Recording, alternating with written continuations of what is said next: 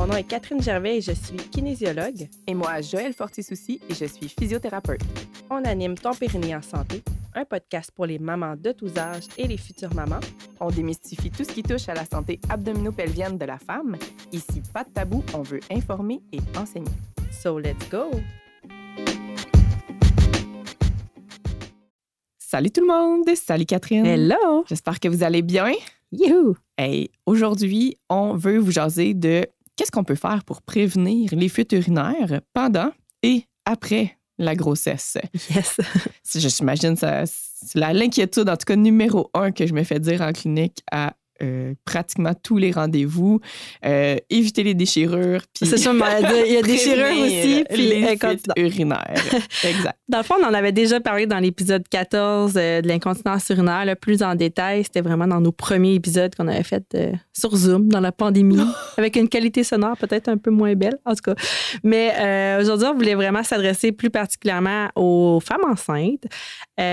Parce que oui, les femmes enceintes qui ont de l'incontinence urinaire pendant la grossesse, ils ont plus de chances d'en avoir après l'accouchement. Fait que c'est vraiment de ça qu'on veut parler. Il faut savoir que 40 à 60% des femmes euh, enceintes qui ont de l'incontinence euh, urinaire pendant la grossesse, puis ça commence même lors du fameux premier trimestre. Euh, Il y aurait un tiers des femmes au premier, au premier trimestre qui en auraient. Quand Ah, même. quand même. hein? Hein, c'est fou. Puis c'est pas à cause que bébé est gros, puis parce que ça fait du poids tu sais, sur la vessie, tout ça. Euh, mais avant Mais- que. Peut-être que c'était des femmes qui en avaient aussi avant. Ben, c'est ça. Parce que ça, ça, je l'entends. Puis Ouais. ça, j'y croirais. Genre, tu fais Ouais. la corde à danser Mais- du crossfit, puis t'en OK, avais. mais est-ce que ça inclut aussi les femmes que c'est pas leur première grossesse?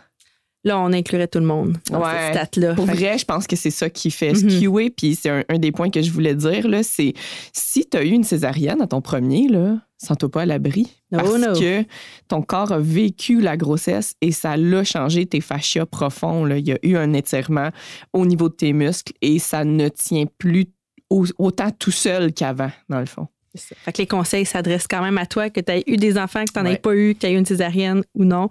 Euh, mais avant de donner des solutions, on va un peu parler de ce qui se passe dans notre corps grâce à nos amis les hormones de grossesse. En fait, il y a la progestérone qui augmente tout au long de la grossesse, puis elle, elle a l'effet de diminuer le tonus des muscles lisses dans notre corps, dont celui de la vessie.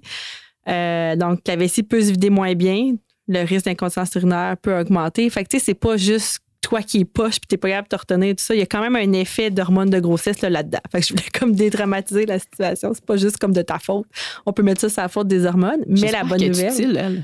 Oui, c'est ça. Parce qu'elle constipe aussi, la Moses. Ouais, mais elle, elle relâche quand même justement les tissus puis elle Oh. nous aide à, à moins déchirer. Avoir un bébé. Puis avoir un bassin qui. Oui, c'est ça.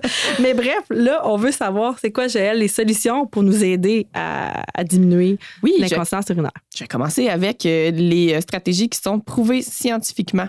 Donc, euh, une étude, ou ouais, c'est sûrement basé sur une étude, je n'ai pas vérifié avant de le faire, là, tellement que ça fait longtemps que j'enseigne ça. Mais c'est qu'on devrait faire du renforcement du plancher pelvien spécifique à partir de la 19e semaine de grossesse. C'est probablement plus spécifique à une première grossesse, dans le sens où euh, quand on retombe enceinte, si c'est pas notre première grossesse, moi, je recommanderais de commencer euh, dès qu'on sent que notre musculature est affectée, de recommencer des exercices de renforcement de plancher pelvien. L'astuce, c'est de les commencer idéalement couchés sur le côté ou sur le dos, puis de les progresser à assise et éventuellement debout. Il faut être capable de bien recruter son plancher pelvien complètement comme on l'a décrit dans un des premiers épisodes du podcast, sûrement le 2 ou 3. Là. Trois, Ouais, je pense. l'épisode 3. Fait que ça, on va être sûr de bien contracter le plancher pelvien. Fait que si jamais tu sais pas comment, va écouter cet épisode-là et reviens m'écouter. Je vais donner des paramètres. Fait que dans le fond, les premiers exercices à essayer, c'est ce qu'on appelle les contractions rapides. Puis je vais mettre rapide dans le guillemet, mais quand on commence à pratiquer ces contractions-là, elles ne seront pas rapides. C'est mieux de faire de la qualité parce que ça implique de contracter complètement, c'est-à-dire à 100% fait que de monter l'anus et le vagin vers l'intérieur le plus haut possible et de relâcher complètement. Et honnêtement, là, ces deux choses-là, ça a l'air niaiseux dit de même parce que je le dis puis ça a l'air facile. Mais c'est un skill, c'est un- une habileté qui est vraiment pas si simple que ça. Ce que tu vas remarquer les premières fois, c'est peut-être que justement, tu es comme, mais je sais pas si je relâche ou. euh, fait que concentre-toi. Concentre-toi à contracter au maximal et à relâcher complètement. Et à la force de le pratiquer, tu vas voir, ta rapidité va s'améliorer. Fait que ce qu'il faut garder en tête, c'est 100 de contraction, 0% de contraction et pas de pause, ni en haut, ni en bas. Mais ça, justement, euh, en s'améliorant qu'on peut le faire. fait que, si c'est la première fois que tu le pratiques puis tu es rapide, moi, je t'invite à te questionner. Probablement que tu relâches pas. c'est ce que je vois le plus souvent.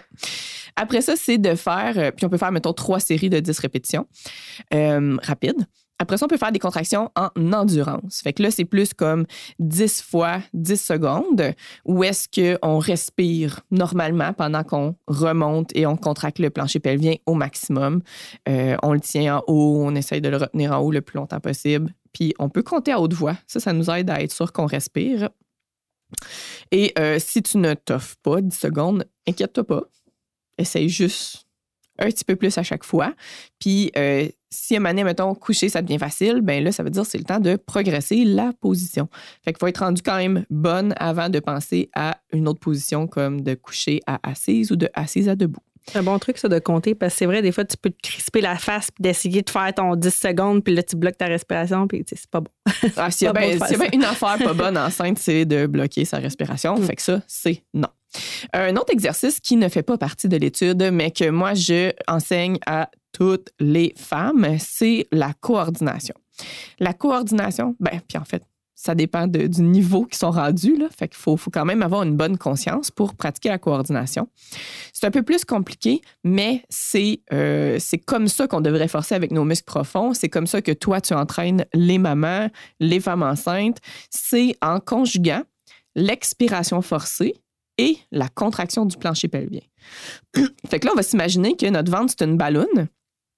Puis, euh, si nos abdos contractent, fait que si le tour de la ballonne contracte, la pression, elle s'en va en haut puis en bas.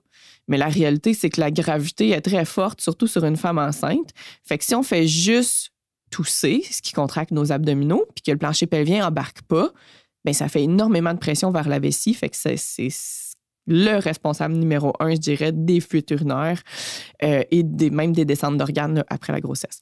Fait que bref, un exercice de coordination, ça serait d'inspirer et relâcher et de contracter en soufflant. Puis on peut intégrer ça dans notre quotidien de façon un petit peu plus pratique. Fait que genre, tu te mouches, inspire, contracte ton périnée, puis tiens-le contracté en même temps que tu mouches dans le Kleenex. Fait que ça, c'est un bon challenge. Ça se fait euh, bien. Puis, à, noter que selon ta force de plancher pelvien, tu pourras pas souffler aussi fort probablement que ce que tu voudrais faire. Fait que, bref, c'est à pratiquer pour devenir forte. Parce que comment tu vas tousser en contractant ton plancher pelvien si tu n'es même pas capable de moucher en contractant ton plancher pelvien? à pratiquer. Fait savoir comment bien verrouiller et synchroniser avec la respiration. Dans notre jargon de, physio, c'est ça, on appelle ça le verrouillage, puis c'est en toussant, éternuant, mouchant, criant, riant. Hmm. une parenthèse, mais avec les microbes qu'on a eu beaucoup depuis la pandémie, il y a beaucoup de femmes qui n'avaient jamais vécu ça, avoir de l'incontinence. Puis ah, enceinte ou même pas enceinte, c'est fou les, les, mamans qui me regardaient comme avec des yeux genre, mais j'en ai jamais eu. Pourquoi j'en ai là? Mais c'est parce que justement, c'est effectivement euh, de pression sur un plancher pelvien, de tousser, tousser à répétition, éternuer, tout ça. Donc, euh, c'est vraiment de revenir à la base de se dire, c'est pas grave, il y, a, des solutions pour ça, puis de, de, recommencer à faire des exercices si on avait arrêté d'en faire, puis de prendre son temps, puis de reprogresser. Ça va se renforcer. T'es pas brisé. fait un courriel avec ce sujet-là tellement que ça l'affectait de. Tu sais, j'avais pas une cliente qui revenait pour ça parce que justement, mettons, il était en congé de physio puis ça allait bien puis whoop, là, pogne un rhume puis un autre puis un autre puis là, oh, mon Dieu, une incontinence qui, tu sais, qui mm-hmm. recommence ou fait que là, il s'inquiète full, mais c'est ça, t'as exactement Ça va-tu rester euh, tout le temps comme ça? Ben pour commencer les exercices. à la base. Mm. Ouais. Mais si on les a déjà faites, après ça, c'est plus facile. Exactement. Même chose pour la grossesse. Tu l'as pratiqué dans ta grossesse, après ça. Ouais. Tes skills, ton cerveau s'en souvient. Oui, tellement. Euh, fait que c'est bon de l'avoir pratiqué enceinte avant que notre périnée, justement, y vive un trauma comme l'accouchement. Ça va nous aider à reconnecter avec cette capacité-là beaucoup plus facilement que si on l'avait pas fait avant d'accoucher. Dans le même ordre d'idée, moi, je veux dire de ne pas surcharger les muscles profonds. Qu'est-ce que ça veut dire, ça? C'est euh, si on met ça simplement, là, bloque pas ta respiration. C'est déjà ça qu'on donne comme conseil, mais honnêtement, les femmes, on s'en rend tellement même plus compte que, tu sais, on fait plein d'activités puis on bloque notre respiration. Mais si tu as besoin de bloquer ta respiration, c'est que tu es probablement en surcharge musculaire. C'est une activité qui est trop dure pour toi. Fait que si c'est en pelletant, prends un petit peu moins de neige, concentre-toi à expirer. Si c'est tes sacs d'épicerie, expire en même temps que tu soulèves dans ton auto. Prends-en moins à la fois. Prends-en moins. Tu peux faire trois voyages, pas juste exact.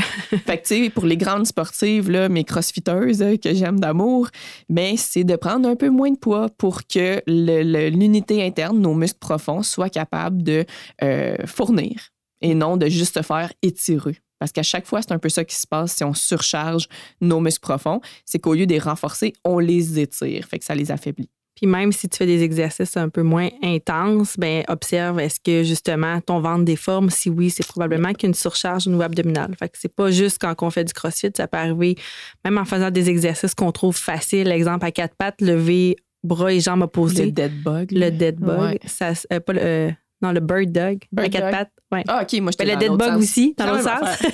Coucher sur le dos, bouger bras jambes ou à quatre pattes, que d'habitude, on pense que c'est facile. À quatre pattes, bouger bras jambes opposés, mais en fin de grossesse, des fois, ça peut devenir vraiment difficile. On n'a plus de stabilité. Même chose pour la planche, mm. c'est une grosse surcharge abdominale oui, certaines personnes sont capables de contrôler, mais je te dirais à partir de mi-grossesse, souvent, là, ouais. ouais tôt ou tard, mieux ça va finir par pas marcher. C'est ça. Fait que, ouais. Une autre chose aussi qui va vous éviter les fuites urinaires pendant la grossesse et après, c'est d'avoir des bonnes habitudes urinaires. C'est-à-dire euh, d'essayer de ne pas associer l'envie d'uriner à une activité ça peut devenir traître très rapidement. Je regarde les nageuses, j'ai eu ce commentaire-là. Comme moi, j'ai fait de la natation, fait que, tu sais, comme l'eau, ça me donne envie de pipi. Tu sais, dans le fond, elle a commencé à probablement faire pipi dans la piscine parce que dans un entraînement, ben, il pouvait pas sortir, puis des choses comme ça. Ou quelqu'un qui urine dans la douche.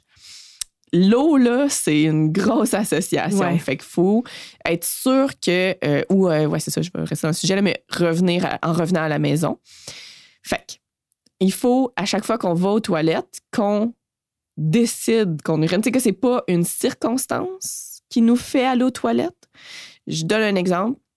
Moi, personnellement, pour euh, éviter ça, des fois, j'ai bu un café, j'arrive à, job après avoir été porté les deux enfants et j'ai envie. Puis c'est pas une envie qui va disparaître, c'est une envie de café.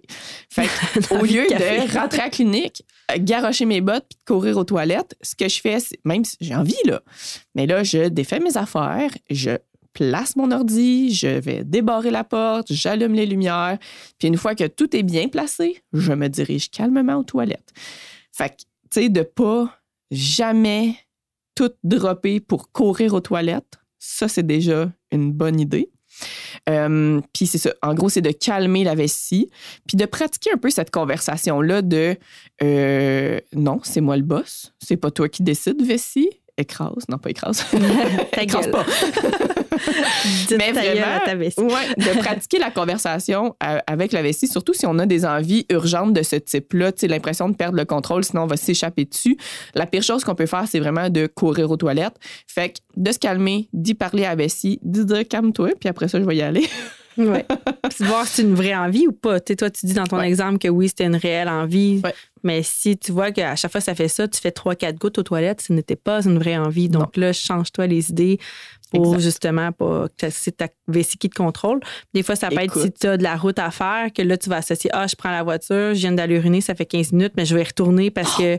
Mais non, si tu n'as pas envie, Vas-y pas par prévention. Si c'est ton cas, vraiment, va écouter l'épisode 15 où est-ce qu'on parle des envies fréquentes, qu'il y a vraiment euh, les stratégies de base expliquées, puis c'est des excellentes stratégies. En fait, la vessie, ça se rééduque, euh, on va dire, relativement facilement pour moi, c'est rendu facile. Dans le sens où, tu sais, comme je sais quel conseil donner, je sais quelle euh, faiblesse, on va dire, adresser, mais c'est rarement musculaire. C'est beaucoup plus dans nos habitudes. Fait que pour prendre conscience de tes habitudes, va écouter l'épisode. Ça va vraiment t'aider à mettre le doigt sur, ben, c'est quoi finalement, la première chose que tu pourrais essayer pour commencer à reprendre le contrôle de ta vessie. Puis, euh, ça, je te dis ça parce que c'est une histoire que j'entends tellement souvent une cliente ou autre que j'ai vue enceinte, qui est là, tu sais, elle m'appelle quasiment en pleurant, là, genre, je me suis faite pipi dessus. Puis là, c'est vrai. oui. Puis, premièrement, moi, je panique pas parce que je sais que c'est pas un signe que ça, ça va continuer.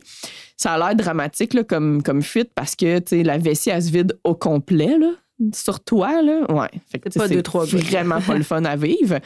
Mais euh, c'est rarement ce genre de fuite-là qui va persister à travers toute la vie, là. Après l'accouchement, les euh, sphincters, le plancher pelvien, les nerfs, tout ça, c'est affecté et ça fonctionne vraiment moins de, de façon optimale. Fait que ça peut arriver que là, on perde le contrôle puis que la vessie, elle se vide, mais c'est parce que on avait les habitudes que j'ai nommées avant. Fait que si on n'a pas une vessie qui s'emporte, il n'y a pas de raison que à, à, à parte en peur puis que, tu sais, fait que si elle est déjà calme puis on l'a entraîné à rester calme, ben on est correct puis ça n'arrivera pas.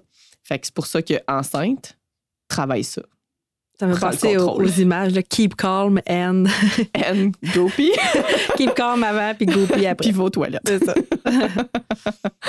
Ouais, fait que c'est pas mal ça. Je dirais l'autre chose pour éviter les fuites urinaires, euh, puis ça, ça vaut pour tout le monde, là, c'est d'éviter la constipation. Ouais. Enceinte, ça arrive aussi. C'est Mhm. la progestérone. Oui, je suis sûre. que Oui, c'est la progestérone, Tout est oui. fait que, ouais, fait que de, de, de prendre ce qu'il faut, d'en parler à son médecin si on vit euh, de la constipation, puis d'éviter la constipation après l'accouchement aussi, ça va aider. Puis sinon, ben de, au pire, on peut aussi en parler au médecin si on voit que, euh, voyons, me semble, ma vessie, je fais les habitudes que, ou les trucs que Joël a donné. On en a parlé aussi sur plusieurs autres podcasts parce que même l'alimentation euh, aussi peut avoir un effet. Ouais. Puis là, tu as encore tout le temps l'impression que la vessie, elle se vide pas, tu dégoûtes, la vessie qui dégoûte, ben peut-être qu'il y a une infection urinaire. Ça peut être aussi fréquent. Merci encore là, la progestérone, Ouais. mais euh, vous pouvez aller en parler à un médecin, peut-être que c'est ça aussi. Le, le symptôme par excellence, là, infection urinaire enceinte, c'est euh, tu vas aux toilettes, t'as encore envie. C'est ça. Ça sera pas nécessairement que ça va chauffer ou tout ça. Des fois, il a Ouais. pas. C'est comme si l'envie n'était pas soulagée par uriner. Ouais, fait que ça peut être un, un autre petit truc à, à faire attention. À surveiller. Yeah! Yeah! Merci beaucoup. Fait qu'on se revoit la semaine prochaine, tout le monde. Merci. Bye!